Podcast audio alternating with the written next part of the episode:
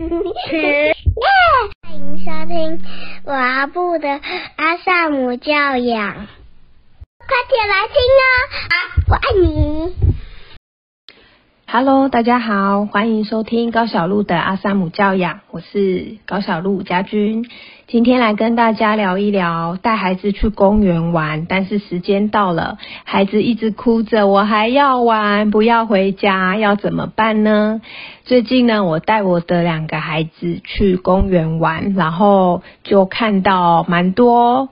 孩子会有这样的状况，就是该回家了，可是孩子不走，那爸爸妈妈就很为难，就会说好，那再五分钟，五分钟孩子还是继续哭，就再五分钟，再五分钟，然后最后延到没办法再延了，爸爸妈妈就会生气了，下次不带你来玩了，然后就硬拖着孩子哭着回家。相较而言，就会看到我们家的孩子，时间到，我就会跟他们说，爷爷，妞，我们时间到了，走吧。然后他们就会好，就直接跟在我屁股后面往摩托车的方向走。那我觉得这真的是一个蛮强烈的对比，所以我就想说今天来跟大家聊一聊，去公园的时候要怎么样家长跟孩子可以共好。那我们今天呢来谈三个方向，第一个呢是怎么样孩子可以跟我们一起在应该回家的时间回家。那第二个是我观察到的，在公园里，爸爸妈妈可能会比较头痛的，就是小孩子之间相处的问题，就是可能我们家的孩子会去打别人家的孩子。那第三个当然就是，如果今天是我们的孩子被打了呢，就是说今天是人家的孩子来打我们的孩子，孩子哭着跑过来说：“妈妈，那个刚刚谁穿黄色衣服的小孩揍我。”这时候家长要怎么应对呢？好，所以第一个呢，是我们去公园的时候就玩得很开心。那到底要怎么做，让孩子可以愿意在跟我们约定好的时间跟我们回家？那我先分享，他会有几个前提哈。第一个前提就是说，孩子他认识时间了吗？他能够看懂时间了吗？他能够理解五分钟是什么意思，十分钟是什么意思，半小时是什么意思了吗？因为如果你的孩子还在学龄前，就是小学一年级，大概六岁以前，尤其是。两三岁的孩子，他们可能对时间其实还不太有太多的概念。那如果你的孩子三四岁，其实也是需要父母刻意的带着孩子去认识时间。那这个认识时间的方式，可能在家里你就可以从呃平常的游戏开始，比如说我们陪孩子的时候，就可以告诉他，现在开始我陪你玩五分钟，然后就要去按计时器。那五分钟到时候，计时器会哔哔哔。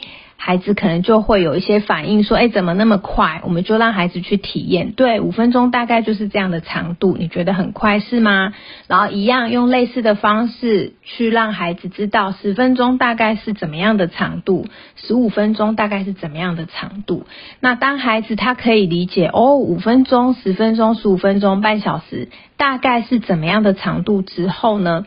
我们就可以开始跟孩子谈时间，也就是说，好，我们今天要去公园哦。现在时间是三点，我们今天可以在公园待半小时。三点半的时候我们要离开，那孩子就会知道哦，我今天有三十分钟，或者我今天在公园只有十分钟，他会心里有个预设，知道说我可以待在这个地方多久。那如果我们没有先做时间的预告，一般孩子他当然去玩，他就会很开心，然后他就会很想要。一直待在这里，用这个他很开心的方式玩，玩到他觉得够了才要回家。所以要先建立孩子有时间感、有时间观念，我们才有办法跟孩子说我们会待在这里多久，那孩子心里才会有一个预设。所以，假如你的孩子他对时间还没有观念，他也还不能感受到底什么叫做五分钟，什么叫三十分钟，我们在没有这个理解的前提下，跟孩子约定时间，其实这个约定。是无效的。所谓的无效，就是孩子他不知道什么意思，他只知道妈妈现在让他去玩了，然后突然间十分钟后，妈妈说时间到要走了，他不能理解那个十分钟怎么会这么快，所以会需要培养孩子对时间的感知能力。这个呢是在时间的部分。那呃，去之前要跟孩子预告。那我自己的习惯是。比如说，如果我们待在公园三十分钟，我会在剩十分钟的时候跟孩子做一次提醒，然后剩五分钟的时候再做一次提醒，剩两分钟的时候再做一次提醒。所以也就是说，快要到我们离开公园之前，我会做三次提醒。那最后一次时间到，我就跟孩子说：“走吧，时间到了。”然后就走了。所以。这个是我我们家在时间上是这样操作。那孩子一开始在做这样的练习的时候，他们一定会没有办法做到。也就是说，我们今天讲好，比如说三点半要离开，那一开始孩子一定会三点半，他就会告诉你：“我不要，我还要玩，怎么会半小时这么快？我还要玩。”然后就会在那边哭。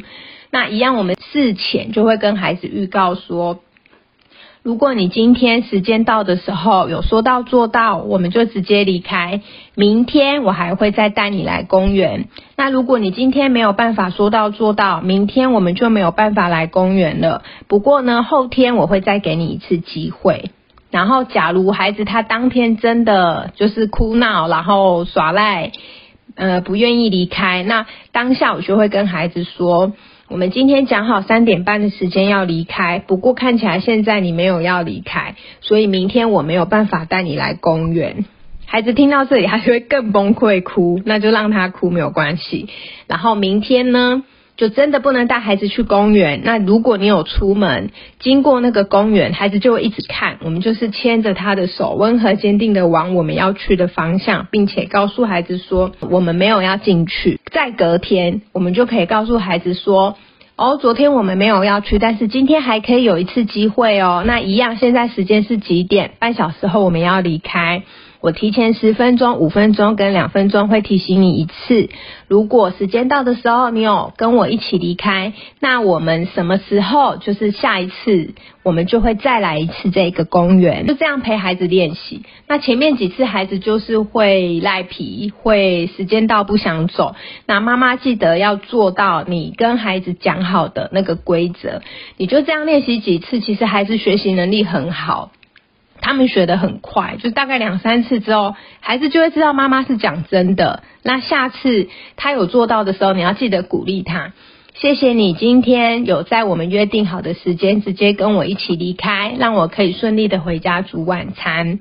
这样的合作对我来说很重要。明天我会再带你去公园玩。就大概给孩子这样的回馈，那你答应孩子明天要去，一定要去哦，要不然会变成隔天孩子会跟你说，哎，妈咪，你不是说昨天不是说要带我去公园，那你怎么现在不去了？会变成我们讲的话没有说到做到，那我们的话语在孩子心目中就打折，下次他就不会再相信我们说的话。所以大概是透过这样的方式去跟孩子练习，久了之后，他就会知道妈妈真的就是说什么就是什么，他就不会一直在面跟你赖皮，或一直跟你 argue。这个是我跟孩子平常有在做的练习。所以像我们现在去公园，大部分不是不止去公园啦，去很多场所，大概就会比较顺畅，然后孩子可以理解妈妈什么时候要走，因为妈妈后面有什么样的事情，然后我们就可以做一个讨论。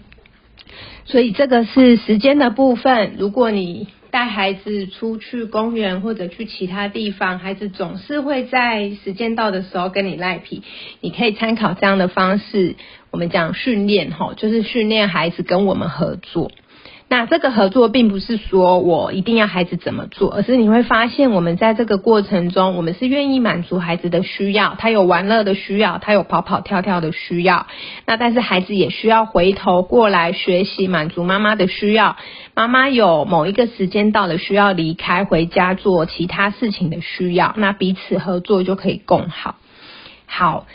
那刚刚讲到第二个问题是在公园里，有时候我们的孩子会去打别人的孩子，或者有时候我们也没有看到到底是孩子打他，还是说是碰到他撞到他，还是只是跑一跑然后不小心绊倒怎么样？总之就会有人来告状。那有些时候是真的是我们的孩子动手打人，我们可能自己知道我们的孩子。就是有冲动的问题，没有办法控制自己的问题。那有些时候是真的，我们也不知道实情是什么。那我要说的是，孩子大概在三四岁以前，其实他们的冲动控制这一块是没有那么好的，这个是很合理的。所以如果孩子他会忍不住动手，我们要先有一个认知，就是这是正常的。那当我们要要求孩子像成人一样可以控制自己的冲动，这样子的期望，嗯，会是偏高的。那可是也不代表我们就放任孩子去对别人家的孩子动手，这个还是可以透过平常跟孩子的互动，然后让他有一些理解。像我们家女儿，她在小一点的时候，她也都会打哥哥。那我们会需要去判断他那个打到底是什么，因为其实我发现更多时候孩子他真的就是不懂得控制力道，他不是真的想要打人，而是。他正在学习跟认识自己的手，还有那个力道。所以，当我们觉得孩子打太用力的时候，就是我们可以示范用手打手。比如说，我自己的右手打我自己的左手，我就可以打。然后告诉他哦，这样的力道叫做打。那我可以轻轻的拍一下，告诉孩子说，这样叫做拍，这样叫做打。然后让他理解。然后呢，牵着他的手打他自己的手，拍他自己的手，也牵着他的手来打我的手，还有拍我的手。那我们就可以让他知道，如果你今天想要跟我玩，你用这样的力道叫做打，我会不舒服，这样我会不想跟你玩。这个是你想要的吗？孩子可能就会摇摇头。那我们就说，那如果你想跟我玩，你要这样轻轻的拍，这个叫做拍。如果你是这样子呼唤我，拍拍我，我就会想要跟你玩。所以呢，我们会需要透过。像这样子的方式去带领孩子理解什么叫做打，什么叫做拍。那有些时候孩子他可能发现，哇，原来我很有力气，那就让他，比如说在一个安全的地方，也许是沙发，也许是床，他想要试着打看看，或者他想要做一些尝试。我们在安全的范围内，可以让孩子去做这个这样子的尝试。咬也是一样，就当孩子他今天开口去。咬了别人，或者应该应该我在猜，最常被咬的是妈妈啦，吼，因为我自己在孩子还比较小的时候，我就是第一个会被他们咬的。好，那这真的也是冲动控制的问题。我记得妞比较小一点的时候，有一次她跟叶叶玩，然后很生气，她也是开口咬叶叶。然后叶叶真的 就被咬到呕青，你知道吗？然后叶叶就大哭。那叶叶也很可爱，他也没有打妹妹或者是在咬他，他就只是在那里哭。那我就过去安抚。那同时就也要教妞不可以这样咬人。那我们不，我们家是不打骂不威胁，所以我们也没有打妹妹或骂妹妹，只是告诉她：你有看到叶叶在哭了吗？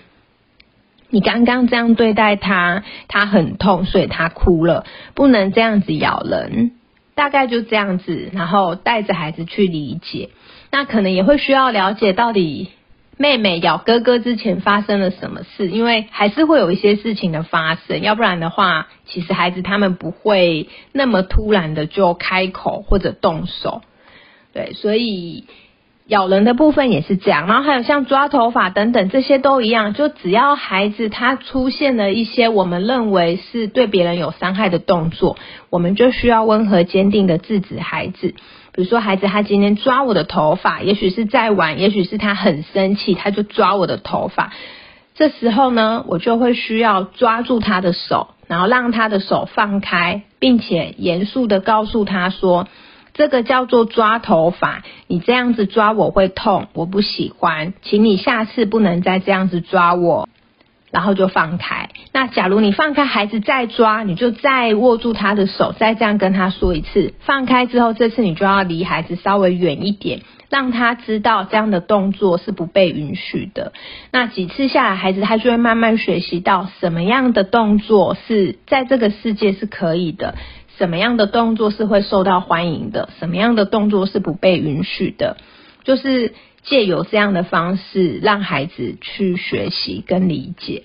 那比较好的状态就是在家里训练啦。就是说，如果孩子在家里已经会有打人、咬人、抓头发，还有其他我们觉得不适当的动作，在家里出现的时候，我们就要做这样的教导。那如果是去公园的话，他真的是，我们知道我们的孩子会这样，他也这样对别的孩子，那我们当然就会需要跟孩子一起去道歉。那如果有些时候是，诶，我觉得孩子他好像没有这样的状况，但是他在公园里发生了这样的状况，第一个我们一定要先关心自己的孩子。像我以前呢，如果我的孩子跟别人家的孩子起了冲突，我的第一个反应就会是责怪自己的小孩，我就会说，哎，你怎么可以这样子动手打人？第二个动作就是去关心别人家的孩子，或者去道歉。后来我学习到，原来我们第一个要关心的应该是我们自己的孩子。也就是说，今天孩子他动手打人了，两个孩子都在哭，那你可能看到了，你一过去一介入，你的第一件事就是关心自己的孩子。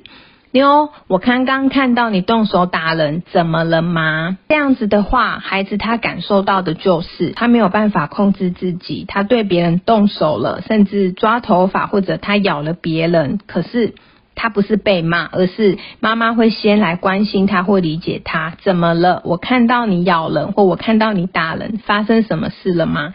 孩子他就不会先。先筑起心房，我不想跟你讲，因为你就是来骂我的，我不会跟你说实话的，因为我说实话，我就会得到更多的骂，甚至我会被打。所以，我们第一件事就是关心孩子，然后告诉他我们看到的客观事实，然后关心他怎么了。那如果孩子愿意讲，我们就有办法了解发生什么事，可能我们才会知道哦，因为他动手之前，对方的孩子可能踩到他，可是两个孩子都不知道，所以呢，这个是当我们家的孩子对别人家的孩子动手，妈妈要做的第一件事，介入后的第一件事就是关心自己的孩子。然后了解发生什么事，再来就是关心对方的孩子，然后听他说发生了什么事，然后从中再去拼凑出到底怎么了。然后可以的话，要看孩子的年纪，因为孩子有时候年纪太小，他们没有办法处理冲突。那如果孩子年纪稍微大一点，就问他们说：“那怎么办呢？你希望对方怎么做？”让他说，他如果能说，他可能会说：“我想要他跟我说对不起。”如果他没有办法表达，我们就可以给他一些选项。你是希望他跟你说对不起吗？还是你希望他帮你擦药？还是你希望他给你呼呼？还是你希望妈咪抱抱你？还是什么呢？那孩子可能就会从我们给他的选项里选一个或两个他想要的。那这样子，这个。打人或被打的部分，孩子就被安抚了。所以这个是当孩子动手打人的时候，大人可以怎么做？那第三个就是，如果今天是我们的孩子被打呢？今天如果孩子在公园玩一玩，他突然跑来，哭着跑来，然后说：“妈妈，刚刚有人打我。”这个在我们家里都很常发生啦。哈，昨天才我带我的孩子去公园，然后我的女儿就在玩，我在旁边跟别的妈妈聊天，所以我的目光其实也没有无时无刻盯着孩子。那后来妞就突然间哭着跑来找我，然后就在哭，说刚刚有人推他。那这时候妈妈要做的是什么呢？嗯，我不知道以前，我现在已经不太记得以前我到底怎么做。我可能就是说，哦，是哦，好了，没关系啦，那你就自己去玩啊，还是你就不要玩了，那我们回家。这个好像是我以前的做法。那那一天妞就哭着跑来找我，我就蹲下来看着她，她真的哭得很凄惨，这样我就说，是哦，你说刚刚有人推你，你会痛吗？他推你哪里？那妞就比了一个他身上的一个部位，说那个人推他这里。我说你会痛吗？我帮你看一下。然后我就说嗯，看起来没有红红的。然后他如果说会痛，我就帮他呼呼。然后他就继续哭。我说你需要我抱你一下吗？他就说要。然后我就抱着他，就在那里哭。我就静静的等他哭，陪伴他。然后哭完之后，我就问他说：那现在你想要怎么做呢？你需要妈咪帮你什么忙吗？然后他。就说不用，我不用你做什么。那这是我们家的孩子。那也许有些孩子没有办法表达，你也可以问他说：“你需要妈咪陪你去找那个孩子吗？你是希望他跟你道歉吗？还是你觉得没有关系？你只是想跟妈妈说你刚刚被推了？那你就会发现，有时候孩子给你的答案出乎意料。其实大部分的时候，孩子他没有真的要。对那对方那个孩子做什么？他更多的时候是他可能被推了、被打了，其实他只是想要妈妈抱抱而已。然后那一天我就蹲下来陪我女儿哭，哭一哭，我就问她说：“那现在怎么办？你要再回去玩吗？如果你再回去玩，有可能又会遇到刚刚那个孩子，他可能又会再推到你，还是说你要跟我一起待在这里休息一下？”然后我女儿就回答我说：“我要再去玩。”我就说：“那如果又被推了怎么办？”然后她就跟我说：“没关系。”然后他就自己眼泪擦一擦，很开心的就又跑回去了。那我就笑了，我觉得孩子很可爱。他就真的有时候就是他虽然被别人推了，然后他真的哭得很伤心，跑来找我。但我就是抱一抱他，关心一下他的感受，然后问一下他有没有什么需要，他需要我怎么协助他。然后答案是没有，那我就抱一抱他。他哭完，情绪流动完之后，他就准备好再回到游乐场继续去玩，然后他就跑回去了。对，所以当你的孩子他如果被别人推、被别人绊倒，或者在公园里有一些受伤，然后他哭着跑来找你，我们第一个一样就是关心孩子，关心他的身体有没有怎么样，有没有受伤，会不会痛，然后关心他的感受，你会难过吗？还是你会很失望，还是什么呢？然后陪伴他哭，也许给他一些抱抱，那再问问他想要什么。大概就这样子就就 OK 了，所以这个是我今天想要跟大家分享的。我们很有心想要带孩子去公园跑跑跳跳，那也很希望孩子开心。可是有些时候就会孩子跟其他孩子玩的不开心，或者是最后要回家的时候开开心心的出去玩，然后。呃，哭得浩浩荡荡的回家，哭到后面大人都觉得为什么我带你出去玩，然后每次都要搞成这样，很累。所以这些是一些方法可以给各位参考。那也希望你们可以透过日常跟孩子这样的练习，培养出你跟孩子的默契，然后呢有一个更好的亲子关系。那希望今天的内容对你们有帮助，也希望你们喜欢。那我们就下次见喽！谢谢收听，欢迎留言与我分享你的看法。喜欢的话，请给我们五星好评哦！下次见，拜拜，拜拜。